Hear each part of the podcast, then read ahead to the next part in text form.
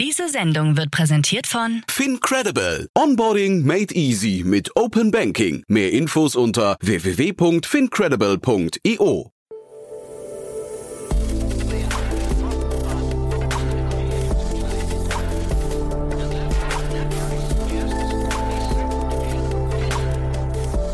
Startup Insider Daily. Herzlich willkommen zu Startup Insider Daily. Mein Name ist Jan Thomas und heute sprechen wir mal wieder über einen neuen Fonds, der das Licht der Welt erblickt hat. Ich spreche mit Kilian Graulich. Er ist der Founding Partner bei Prediction Capital, ein neuer Fonds aus der Schweiz, der ja sich auf den Early Stage Bereich, also Pre-Seed und Seed fokussiert, hat insgesamt 30 Millionen Euro under Management und investiert die vorwiegend in Fintech und Consumer Tech Themen. Wie es dazu kam, was dahinter steckt, das haben wir besprochen. Deswegen lange Rede, kurzer Sinn. Hier ist Kilian Graulich, Founding Partner von Prediction Capital. Werbung. Hi, hier ist Nina, Content Managerin bei Startup Insider. Suchst du deine nächste große berufliche Herausforderung? Dann melde dich bei uns. Wir suchen aktiv nach neuen Teammitgliedern, die Startup Insider zum führenden Informationsmedium der deutschsprachigen Startup-Szene machen wollen. Aktuell suchen wir Sales Manager, Customer Success Manager, Finanzmanager sowie Werkstudenten in den Bereichen Sales, Product und Content. Aber auch wenn keine passende Stelle dabei ist, melde dich trotzdem bei uns. Wir suchen immer nach leidenschaftlichen Menschen, die mit Startup Insider Großes bewegen wollen. Also, um mehr zu erfahren und dich zu bewerben, geh jetzt ganz einfach auf startupinsider.de/slash insider. Startup Insider Daily. Interview. Sehr schön, ja, ich freue mich. Kilian Graulich ist hier, Founding Partner von Prediction Capital. Hallo Kilian. Hi Jan. Ja, freue mich, dass wir sprechen. Und ja, erstmal Glückwunsch zu eurem neuen Fonds. Vielen Dank. Ist ja ist für dich nicht mehr so neu wahrscheinlich. Äh, so, es dauert ja immer eine, eine gewisse Weile, aber vielleicht führen es doch mal durch. Ähm, ihr habt äh, so euch zwei Segmente auf die Fahne geschrieben im Early Stage Bereich. Warum gerade die? Ja, super gerne. Also ähm, die zwei Segmente, die wir uns jetzt speziell auf die Fahne geschrieben haben, sind äh, einmal Consumer Tech und Fintech. Ähm, kommt eigentlich ganz konkret aus zwei Gründen sind wir drauf gekommen. Einmal, weil wir eben inhaltlich ähm, als Partner sehr stark in den beiden Segmenten aktiv sind, waren und uns dementsprechend gut auskennen. Also ich vor allen Dingen äh, im Consumer Tech Bereich ähm, aufgrund meiner Vergangenheit bei McKinsey im Investment Banking und ähm, mein anderer Partner Chris äh, Schufar ähm, im Fintech Bereich vor allen Dingen.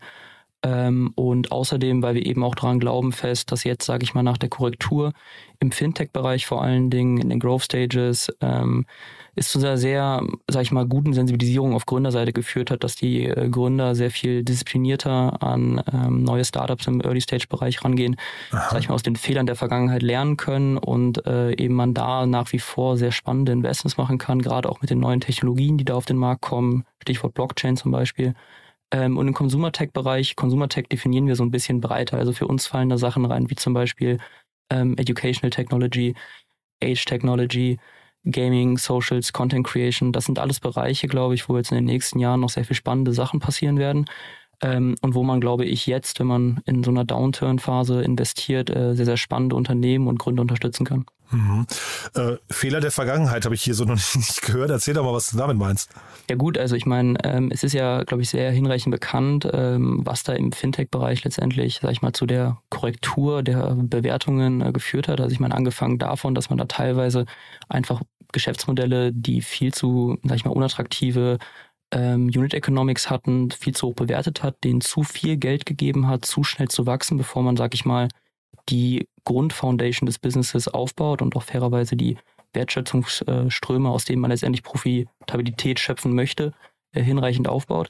Und ich glaube, da gehen jetzt äh, vor allem die Gründe, mit denen wir gesprochen oder in die wir jetzt auch investiert haben, gehen da sehr viel nüchterner ran und schauen eben erstmal, dass sie sich nachhaltig wirklich Kundenstämme aufbauen, mit denen sie dann ähm, experimentieren, lernen können, wie sie eben äh, die profitabel aufbauen, bevor man dann eben, sage ich mal, direkt die großen Leaps macht, große Runden einsammelt, sich ähm, gegebenenfalls auch zu schnell zu hoch bewerten lässt und dann eine Drucksituation kommt, wo man eben wachsen, wachsen, wachsen muss, aber eben, ja, sag ich mal, die, die Grundfoundation des Businesses so ein bisschen außer Acht äh, nimmt. Und ich glaube, da wird in Zukunft äh, einfach mit mehr Disziplin ähm, sehr viel mehr auch zu erreichen sein. Und dann hat man auch die Kunden dafür, die dafür hinlänglich dann auch ähm, in der Lage sind, Geld zu investieren, Geld anzulegen, in welchem Business man sich auch immer befindet. Aber da glauben wir fest dran, dass das in der Zukunft äh, deutlich attraktiver und auch deutlich äh, rationaler sein wird.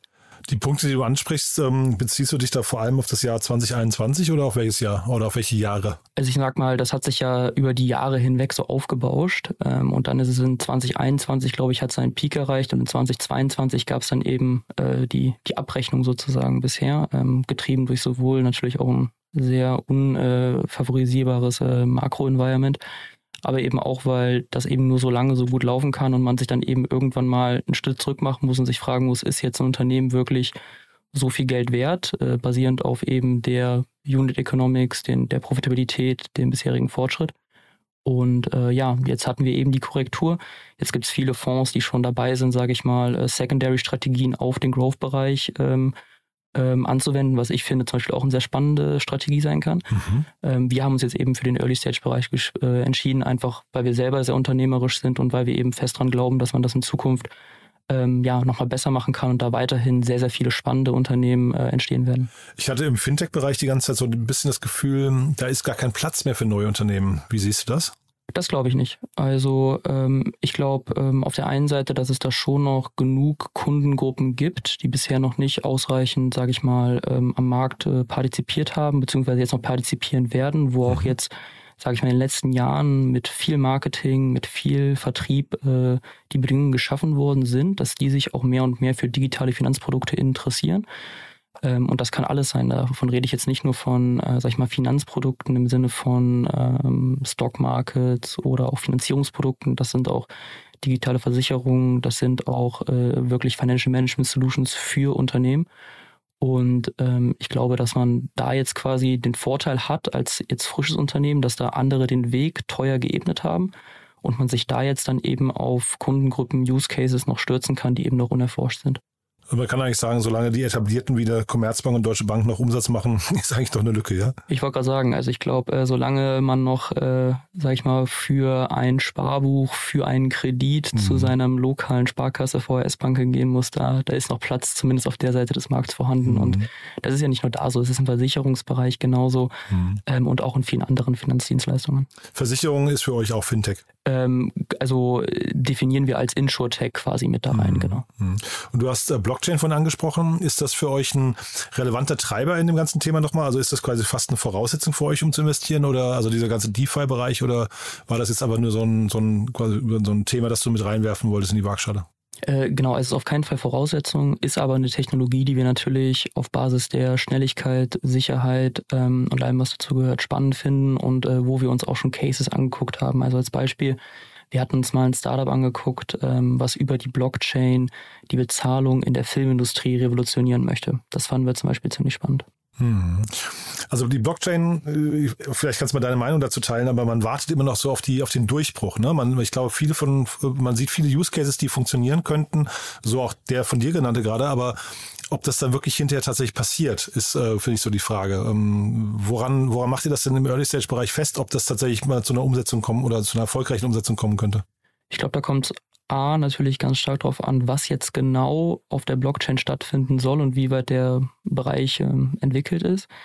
Ähm, ich sage jetzt mal Richtung Krypto, Web3, NFTs, äh, das sind alles so Themen, wo wir jetzt sagen, hey, das ist glaube ich noch nicht so weit, beziehungsweise da muss erstmal wirklich äh, die finanzielle Infrastruktur, wie wir sie quasi auch im äh, Web2 kennen, aufgebaut werden, damit das wirklich abhebt und das wird noch sehr, sehr lange dauern. Also ich meine, da hatten wir auch jetzt gerade mit FTX einen Case, äh, der das Ganze glaube ich nochmal auf der einen Seite zurückgeworfen hat, auf der anderen Seite noch deutlicher gezeigt hat, wie dringend das Ganze ist. Für uns sind da vor allen Dingen die Use Cases bekannt äh, oder relevant, vor allen Dingen, die eben jetzt schon abbildbar sind. Also sprich, das sind eben ähm, Bezahl also Bezahlungsmethoden über die Blockchain als quasi dann sowohl schnelleres, als auch günstigeres, als auch sichereres Tool. Und da gibt's natürlich auch schon viele Unternehmen, die da sehr weit sind in der Anwendung, wo das auch schon teilweise von etablierten Finanzinstitutionen getestet wird.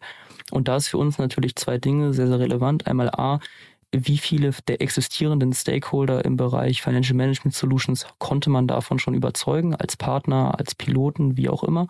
Und das zweite ist natürlich, ähm, wie nischig ist dann auch wirklich der Use Case und, und wie spezifisch hat man sich den Use Case auch ausgewählt, weil ich glaube, jetzt in einen Spieler zu investieren, der sagt, hey, ich mache alles, was mit der Blockchain relevant ist, ähm, und, und kriegt das irgendwie alles gemeinsam hin. Mhm. Das ist sehr unrealistisch, aber wenn es eben einen spezifischen Use Case gibt, der da abgebildet ist und wo wir eben die Traction sehen und wo wir eben glauben auch, dass das mit den Partnerschaften, ähm, die eben bisher beschlossen sind, funktionieren kann.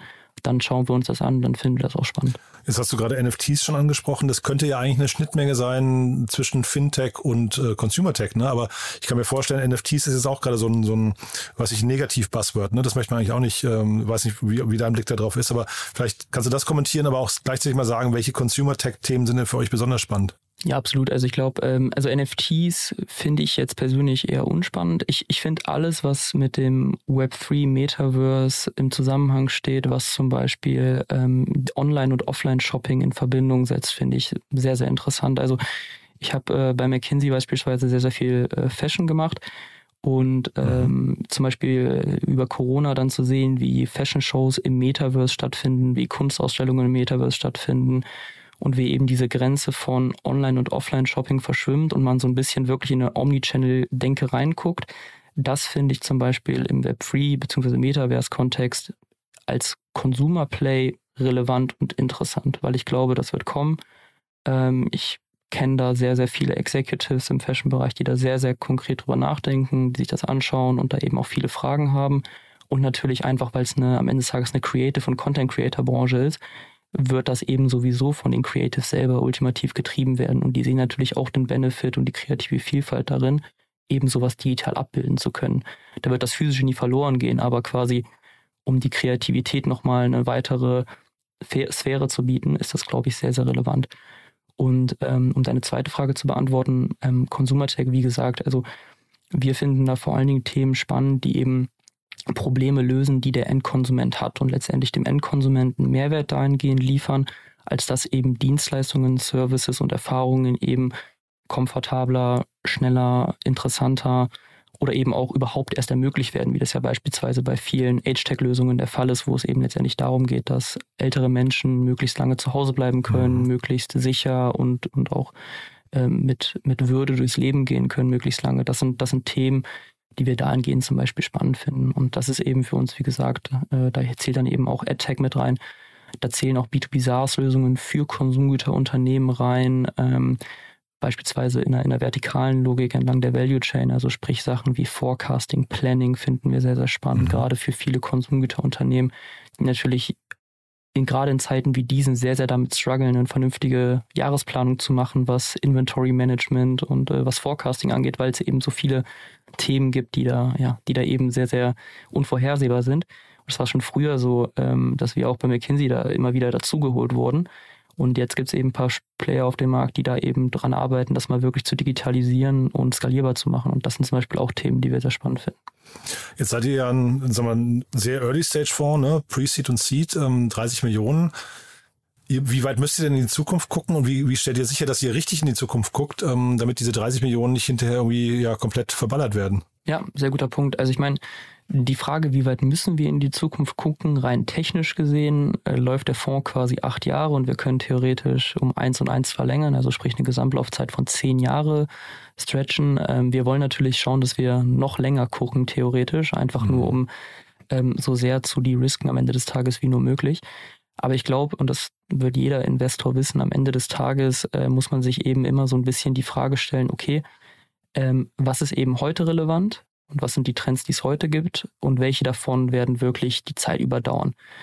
Und ich glaube, ein ganz einfacher Faktor, den man sich immer anschauen kann, sind so, was sind so die größten Probleme in der Welt, die es aktuell gibt und ähm, welche davon sind dementsprechend imminent, dass sie die nächsten, nicht nur die nächsten zehn Jahre, wie jetzt unsere Fondslaufzeit theoretisch maximal wäre, sondern die nächsten 50 Jahre überdauern werden. Und ich glaube, wenn man sich aktuell so das Klima in der Welt anguckt, dann wird irgendwie ganz klar, ähm, wir haben einen ganz klaren Fachkräfte- und Bildungsmangel. Ähm, wir nutzen immer noch nicht Datentechnologien ausreichend genug, um halt relativ, sag ich mal, banale Tätigkeiten zu automatisieren und effizienter umzusetzen. Wir haben natürlich eine, eine Sicherheitsthematik und auch eine Energie- bzw. Klimathematik, die wir jetzt mit dem Fonds ähm, nicht direkt angehen, wo wir uns aber natürlich auch ähm, Themen angucken. Wir haben zum Beispiel in ein Startup investiert, ähm, die sich mit dem ganzen Thema ESG-Agenda für größere Corporates ähm, dem Ganzen annehmen und versuchen, denen dabei zu helfen, das durchzupushen. Und sprich, so haben wir, sind wir eigentlich ursprünglich an die ganze Sache angegangen, mhm. dass wir gesagt haben, okay, was sind eigentlich die Makroprobleme? wie targeten wir die jetzt speziell und dementsprechend dann äh, geschaut haben, dass wir dahingehend auch so ein bisschen den Investmentfokus äh, ja, kalibrieren. Vielleicht musst du noch mal kurz ähm, den Hintergrund eures Fonds erklären. Ne? Ihr, ihr habt eine relativ besondere Konstellation. Ähm, ja, genau. Also ich glaube, was ähm, unseren Fonds ultimativ von vielen anderen Early-Stage-VCs oder auch VCs grundsätzlich unterscheidet, ist, mhm. dass wir in eine äh, Fondsstruktur eines äh, Schweizer äh, Family Offices integriert sind, Infinitas Capital. Ähm, Infinitas Capital ist das Family Office von Robin Lauber, also einem der ähm, Founding-Partner auch von Prediction Capital neben äh, Chris und mir. Und ähm, genau der Hintergrund war eben, dass Chris und Robin sich schon Ewigkeiten kennen immer mal zusammen Fonds machen wollten. Äh, Robin eben mit dem Family Office als äh, Next Gen gerade sowieso eine sehr moderne Interpretation eines Family Offices fährt. Also mhm. sprich, nicht nur eigenes Geld verwalten, nicht nur alles hinter verschlossenen Türen besprechen und entscheiden, sondern eher sehr transparent, eher sehr progressiv rausgehen und eben auch auf dem Weg andere Family Offices, High Networks mitnehmen, die normalerweise vielleicht nicht unbedingt ähm, in so eine risikoreiche Asset-Klasse wie Early Stage Venture Capital jetzt investieren würden. Und äh, das ist so ein bisschen Hintergrund, auch so ein bisschen die Mission von uns, sage ich jetzt mal, neben der ganzen Tatsache, dass wir eben in, in tolle, innovative ähm, Startups investieren wollen, mit coolen Unternehmern einfach partnern wollen, auch, sage ich mal, auf der Investorenseite einfach ähm, Investoren mitzunehmen, andere Family Offices, andere High Networks, die eben normalerweise nicht in diese Asset-Klasse investieren würden, uns beziehungsweise Robin aber eben einfach dann darauf äh, basieren vertrauen, dass eben dahinter eben auch ein Family Office steht, was eben auch diese Transformation durchgemacht hat und eben jetzt dann eben so weit sogar ist, dass es einen eigenen Fonds jetzt launcht, ähm, wo wir eben auch dann andere Investoren Gelder mitverwalten. Mhm dann damit verbunden vielleicht die Frage dann auch, wie, wie funktioniert euer Deal Sourcing? Ne? Das eine ist ja quasi Geld zu haben und das zu investieren oder in, investieren zu wollen, aber man, braucht ja auch die richtigen Targets. Absolut. Ähm, das ist eine super Frage. Also ich glaube, ähm, unser Deal Sourcing unterscheidet sich dabei gar nicht mal so groß wie von jetzt einem anderen VC auch. Also ich glaube, äh, für einen Early Stage äh, VC, was wir natürlich sehr stark machen, ist, dass wir mit ähm, etablierten Universitäten versuchen zu äh, kooperieren ähm, Gerade natürlich in Deutschland ist es klar, irgendwie meine äh, Alma Mater, die WAU, machen mit der TUM zusammen was. Ich habe jetzt eben einen Workshop bei der RWTH Aachen ähm, gehalten mit anderen technischen Universitäten wie im KIT. In der Schweiz hat man natürlich dann äh, die HSG, EPFL, ETH. Also schauen da eben, dass wir möglichst nah an den äh, Campi dran sind, an den Inkubatoren der Universitäten dran sind und, und da eben schon möglichst früh mit den Gründern in Kontakt kommen, vor allen Dingen eben für unsere Pre-Seed-Investments.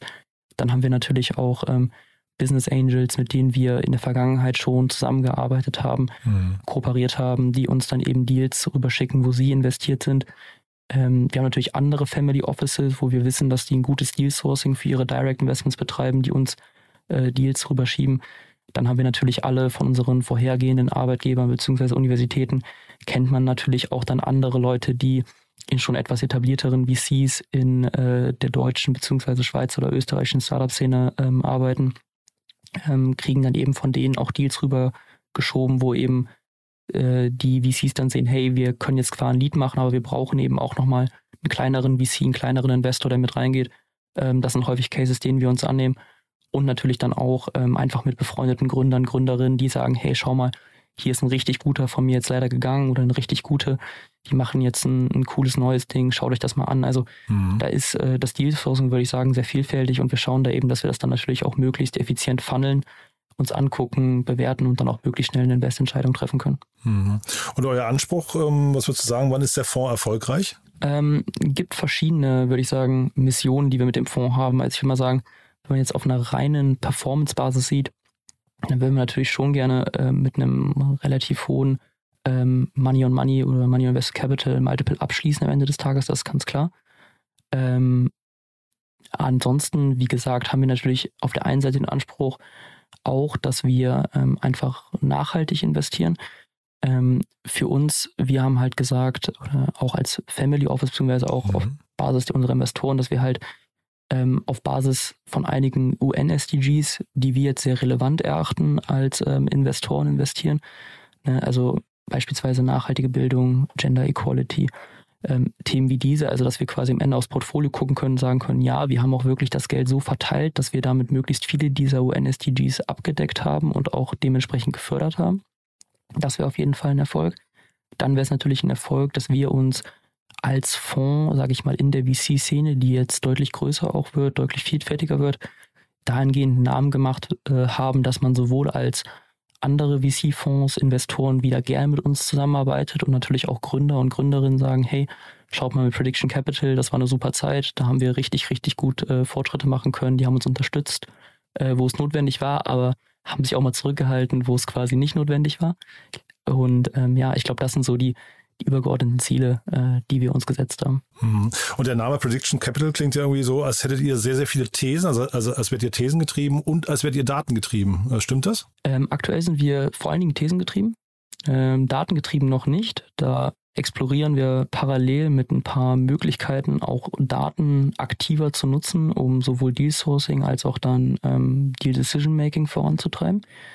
Ähm, Prediction Capital fanden wir insofern einfach spannend und cool als Namen, als dass wir halt gesagt haben, und das ist ja unser Leitspruch, ähm, the best way to predict the future is to create it. Also, dass wir gesagt haben, um halt möglichst gut hervorsagen zu können, wie gut ein Investment ist, muss man mhm. eben mit anpacken, muss man mitschaffen und muss man eben sich, sich einbringen.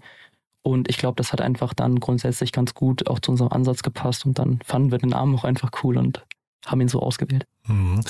Und jetzt sollen sich bei euch wahrscheinlich Leute melden, die sehr, sehr früh unterwegs sind im Bereich Fintech und äh, Consumer Tech. Gibt es denn Leute, die sich nicht melden sollen? Also gibt es in den Segmenten trotzdem Dinge, die ihr ausschließt? Ich würde sagen, gerade aktuell und auch als, sag ich jetzt mal, First-Time-Fund in der Hinsicht versuchen wir eher, den, den Schirm breiter aufzumachen, mhm. als äh, schon früh zu closen und dann quasi eher entlang der verschiedenen Vintages mhm. uns, uns genauer festzulegen. Also ich würde sagen, grundsätzlich äh, kann sich bei uns da erstmal jeder melden. Mhm. Auch weil wir natürlich ähm, dann sowieso auch gerne bei guten Ideen, die jetzt vielleicht äh, zu spät zum Beispiel für Prediction sind oder nicht ganz der Investmenthypothese dann doch entsprechen, mhm. dass wir da natürlich einfach gerne die Deals auch weiterleiten. Plus natürlich auch äh, mit dem Family Office theoretisch auch Direct Investments machen können in Themen, die dann nicht in Prediction Capital reinpassen würden. Mhm. Also dementsprechend würde ich grundsätzlich jeden motivieren, der der sich dahingehend irgendwie abgeholt fühlt oder angesprochen fühlt, auf uns zuzugehen einfach und dann ähm, wird der oder diejenige schon äh, gutes Feedback bekommen und wir werden schauen, wie wir helfen können. Sehr spannend. Jetzt frage ich dich nicht explizit, weil ich, ich finde es immer spannend. Äh, jeder äh, VC, mit dem ich hier spreche, der schließt aus alles rund um Sex und Erotik, alles rund um Waffen und alles rund um Glücksspiel. Aber ich habe jetzt erstmal gehört, ihr seid gesprächsbereit. Ah, sorry, äh, also ein paar Tabuthemen gibt es, also Waffen würden wir jetzt zum Beispiel auch nicht machen. Also ich glaube, alles, was man so grundsätzlich als moralisch verwerflich ja, ansieht mit gesundem Menschenverstand, ja, äh, mhm. machen wir nicht. Aber mhm. ich glaube, ansonsten, also äh, ne, Beispiel Amorelie, solche Themen mhm. würden wir uns natürlich auch anschauen, weil das ist jetzt in meinen Augen weniger moralisch verwerflich, als dass da einfach ein Tabuthema genommen wird, was kein sein müsste und man das eben neu interpretiert und dann sehr erfolgreich damit sein kann. Moral ist ja auch ein sehr dehnbarer Begriff. Ne? Das verändert sich ja im Laufe der Zeit. Also von daher also Themenbereiche aufzubrechen, die vielleicht irgendwann ein Tabuthema waren, ist ja auch äh, völlig legitim. Exakt, genau. Also ich glaube, solange das äh, kein Tabuthema im äh, kriminellen Sinne mhm. oder im moralisch verwerflichen Sinne absolut ist, äh, sind das Sachen, glaube ich, wo man einfach unternehmerisch auch äh, neugierig sein kann. Das sind wir definitiv. Und von daher finden wir das auch spannend. Also selbst im Glücksspielbereich, ne? Wir hatten hier schon mal die Debatte, hatte ich mit Enrico Mellis hier mal äh, relativ ausführlich zum Thema Sorare, ne? die ja diese NFTs äh, Sammelbilder machen. Ähm, und das ist auch nah am Glücksspiel. Das wird halt nur nicht so betitelt, aber ähm, die, die Grenzen verschwimmen schon relativ stark, ne? Absolut. Ich glaube, ich meine, Glücksspiel ist ja auch, wenn man es jetzt mal rein beim, von der Begrifflichkeit her betrachtet, ist das ja erstmal nichts Schlechtes. Mhm. Ähm, man muss halt eben nur aufpassen. Ich glaube, das sind einfach zwei Dinge, die Glücksspiel dann moralisch verwerflich machen. Einmal A, einfach die hohe Suchtgefahr und B, halt eben äh, die Gefahr, da richtig viel Geld zu verlieren und dementsprechend halt auch äh, ja, privat äh, in Probleme zu geraten. Mhm. Aber ich meine, sonst ist rein, sag ich mal, die psychologische Komponente des Glücksspiels mhm nicht uninteressant aus einer Konsumentensicht. Im Gegenteil, ich meine, wenn man sich so anschaut, ist letztendlich zum Beispiel Loyalitätsprogramme von Unternehmen haben auch viele Aspekte, die ähm, ja, ähnliche Befriedigung, ähnliches mhm. Glücksgefühl hervorrufen wie mhm. Glücksspiel bei Leuten. Also ich glaube, da, da kann man äh, dahingehend, kann man zumindest Elemente davon kreativ dann weiterentwickeln und eben so, dass sie niemandem schaden letztendlich. Mhm. Jetzt, bevor wir zu, zum Ende kommen, du, du hattest mir im Vorfeld gesagt, es gibt schon zwei Investments, die ihr getätigt habt. Ne? Vielleicht können wir die noch mal ganz kurz anreißen. Ähm, absolut, super gerne. Ähm, wir haben äh, bisher insgesamt vier Investments gemacht. Über, über zwei können wir eben jetzt schon reden, weil die eben auch schon aus dem Stealth-Mode sozusagen hinaus sind. Das eine ist ähm, Heritas, beziehungsweise in Deutschland äh, heißen die noch Erblotse.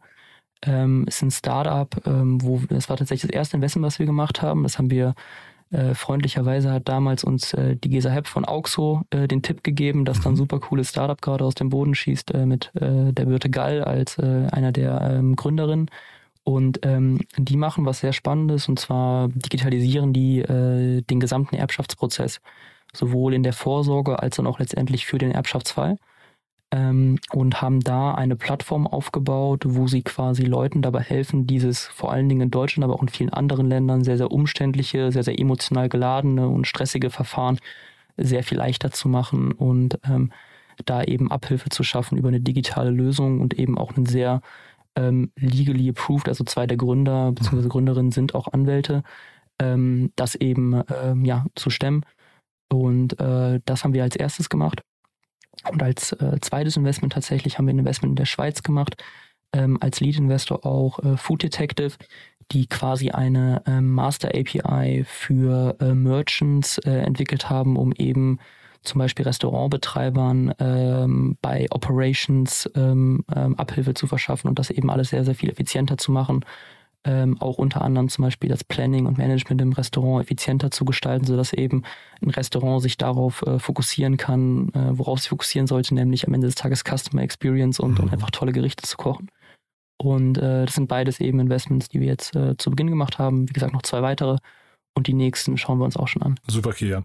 Du, dann würde ich sagen, bis hierher erstmal klingt wirklich sehr spannend. Ähm, wir bleiben einfach mal in Kontakt. Wenn es bei euch Neuigkeiten gibt, sagt gerne Bescheid. Ähm, ja, und ansonsten drücke ich die Daumen, dass der Fonds sich so entwickelt, wie ihr euch das wünscht. Vielen Dank, Jan. Ich freue mich auf die nächsten Gespräche. Cool, ebenso, ne? Bis dann. Ciao. Bis dann. Ciao, ciao. Werbung. Hi, ist Paul. Product Manager bei Startup Insider. Willst du wissen, welche Startups aus Hamburg, Mannheim oder vielleicht auch Bielefeld sich mit künstlicher Intelligenz beschäftigen? Oder wie zum Beispiel das Portfolio von Earlybird oder HV Capital aussieht? Entdecke all das und noch viel mehr auf unserer Plattform. Kostenlos und ohne Begrenzungen. Unsere Datenbank umfasst über 20.000 Profile aller relevanten Startups, Investoren und Personen, die darauf warten, von dir entdeckt zu werden. Also, wenn ich dein Interesse geweckt habe, schau einfach mal auf unserer Plattform vorbei unter startupinsider.de/slash insider. Startup Insider Daily, der tägliche Nachrichtenpodcast der deutschen Startup-Szene. Ja, das war Kilian Graulich, der Founding Partner von Prediction Capital ein spannendes Thema, muss ich sagen. Hat mir großen Spaß gemacht. Bin gespannt, wo es diesen Fonds noch hinführen wird.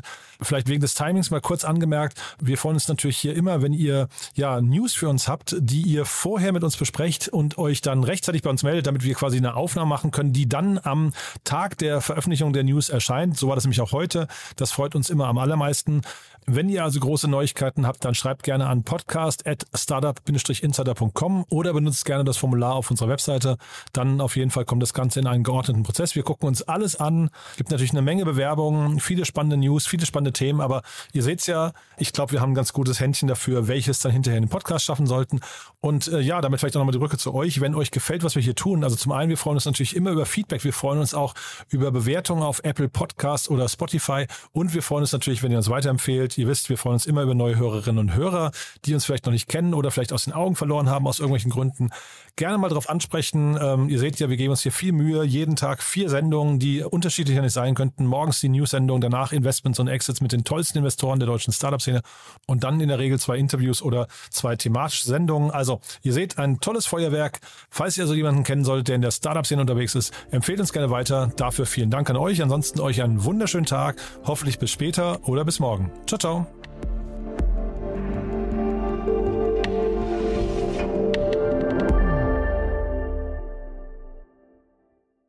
Diese Sendung wurde präsentiert von Fincredible. Onboarding made easy mit Open Banking. Mehr Infos unter www.fincredible.io.